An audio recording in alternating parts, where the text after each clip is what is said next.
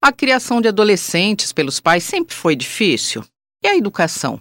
Para Leila Tardivo, psicóloga e professora do Instituto de Psicologia da USP, nunca foi fácil em função das mudanças físicas, psíquicas e sociais, obrigando os pais a se adaptarem a essa nova realidade. A adolescência como um processo bio, que sempre teve a parte da puberdade, desenvolvimento dos caracteres e do sistema todo genital.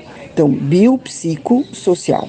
Então existe aí uma tentativa de independência, de autonomia, busca de uma identidade e uma boa base, uma família estável, harmoniosa, com limites naturalmente, favorecem uma adolescência menos conflitiva né, e uma proximidade maior entre pais e filhos, respeitando, no entanto, uma geração aí, né, separando e que enquanto o adolescente está em casa, depende dos pais, também há regras a serem cumpridas, mas sempre é fundamental um diálogo.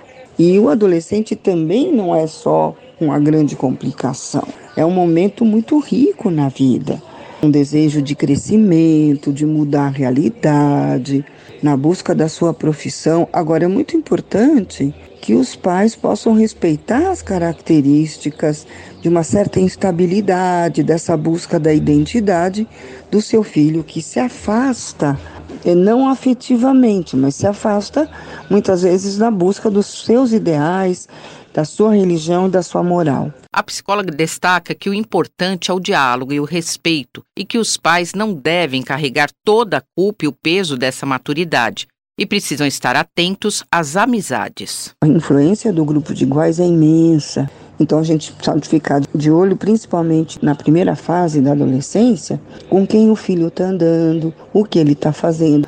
A psicóloga destaca que as redes sociais vieram para ficar assim como as futuras tecnologias que estão por vir, mas é preciso cautela. As redes sociais tornaram a comunicação, o contato, a informação e as influências aumentaram de forma exponenciais.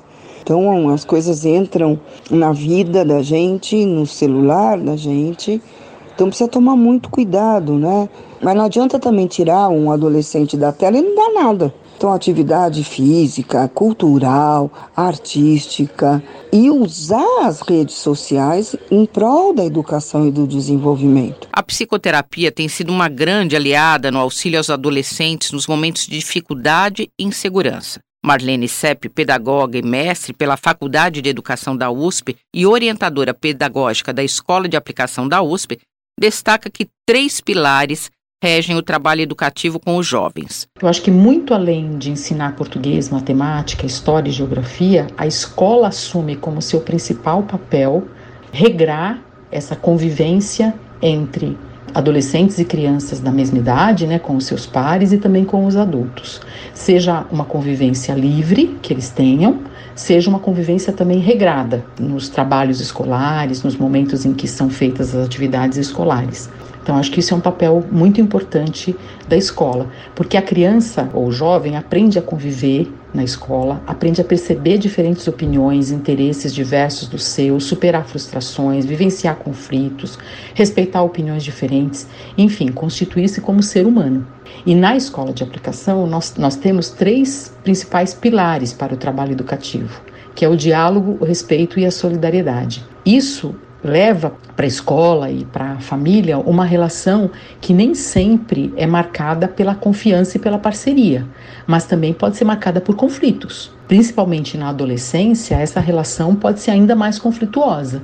Podemos ter valores praticados pela família diferentes dos valores praticados pela escola. A orientadora destaca que há uma diferença no comportamento entre as crianças e os adolescentes. As crianças falam mais, os amiguinhos comentam mais com os adultos. Já os adolescentes tendem a se fechar mais, a conversar somente com os amigos mais próximos ou com os adultos mais próximos. Adolescentes com problemas costumam dar sinais. Nós conseguimos observar normalmente a queda de rendimento escolar, o isolamento, situações de ansiedade, muitas vezes automutilação também, características depressivas.